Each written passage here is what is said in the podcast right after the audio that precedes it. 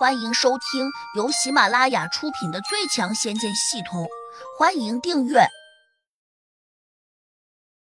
第一百一十八章，幻法术各怀心机。好像真没有用法宝，这怎么可能呢？刘月娥难以置信的念道。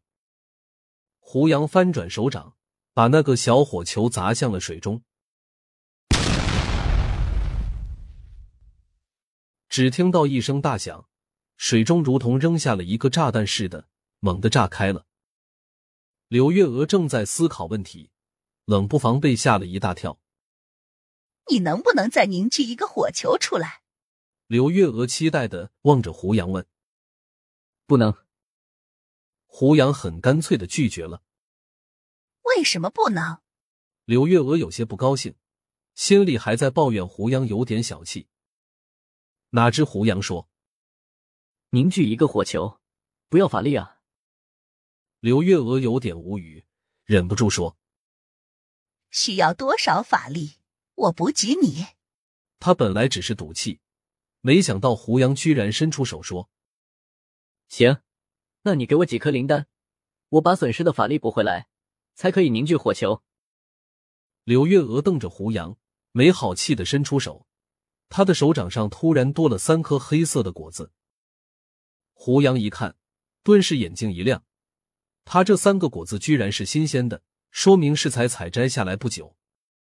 吃了这种果子就能补充法力吗？胡杨伸手把果子拿过来，认真的问：“柳月娥只是一个狐狸精，难道和天上的神仙还有什么联系吗？”胡杨的认知中，在地上并没有什么有灵气的果子。当然，你吃了就知道了。刘月娥有些得意的说：“这种果子叫灵异果。为了重出这种个头大、灵力含量多的果子，我耗了很多心血和精力。这种果子竟然是你种出来的？你怎么种的？种在什么地方？”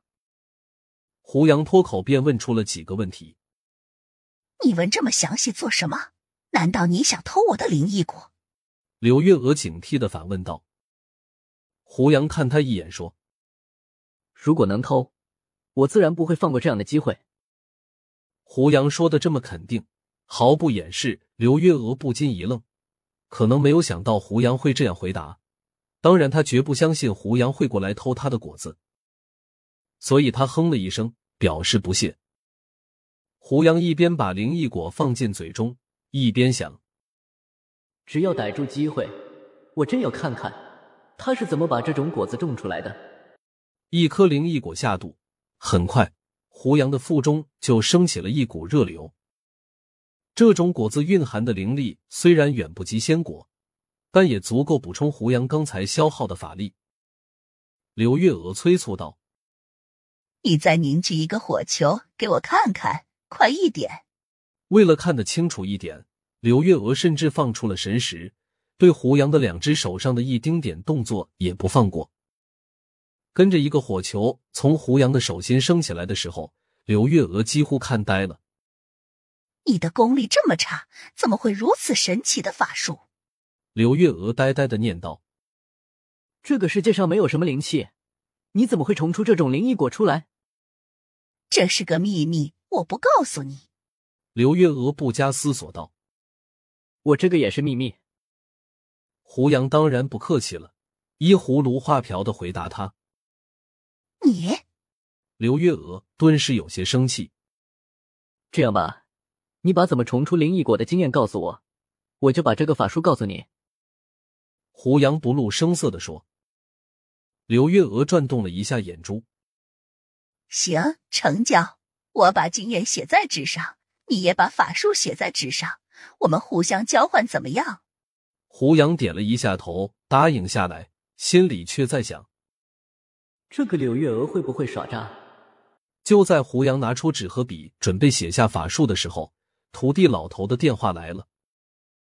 胡大哥，我今天专门请柳月娥过来帮你，情况怎么样？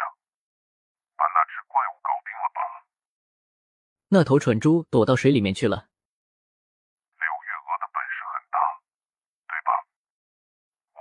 他出马，可给了他不少好处呢。土地老头可能认为柳月娥搞定了恶猪，马上就兴高采烈的向胡杨邀功。我觉得他的本事也不怎么样。胡杨不以为然的说。土地老头干笑了几声，似乎以为胡杨在说一个笑话。我马上赶过来，你们在那边等我。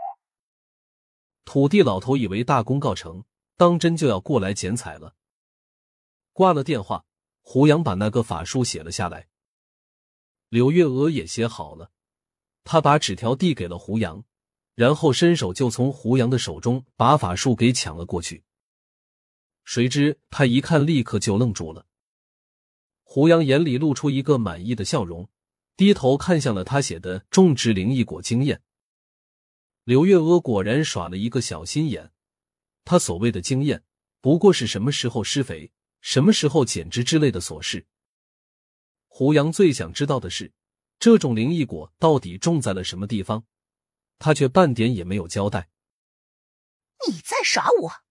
刘月娥板起脸，不高兴的说：“你看看，你都写了什么蝌蚪文，我一个字认不出来。”胡杨漫不经心的说：“这是梵文，我可以帮你翻译过来。”那你赶快翻译呀！刘月娥眼睛又亮了起来。翻译之前，我有个要求，想请你带我去看看灵异果生长的情况。行，那你跟我走吧。刘月娥转动着漂亮的大眼睛，满口答应下来。她答应的这么干脆，胡杨不禁有点意外，心想：他该不会把我给关在他的什么洞里面吧？到了这个时候，即便是虎口，也得进去拔一下牙了。胡杨打定主意，便挥了下手说：“你前面带路。”此时海面已经风平浪静了。胡杨故意打开了网号，给土地老头发送了一个实时定位。刘月娥随即带着胡杨飞身掠回到了岸边。很快，两人来到了海边餐厅后面那个停车场。没想到曹云剑跟何玉婷等人还没有走，大家惊讶的看着胡杨跟着柳月娥走向了一辆豪车。胡杨远远的冲他们挥了一下手，打了个招呼，便上了柳月娥的车。我说胡杨不会有事，你们现在相信了吧？何玉婷有一点得意的说。本集已播讲完毕，请订阅专辑，下集精彩继续。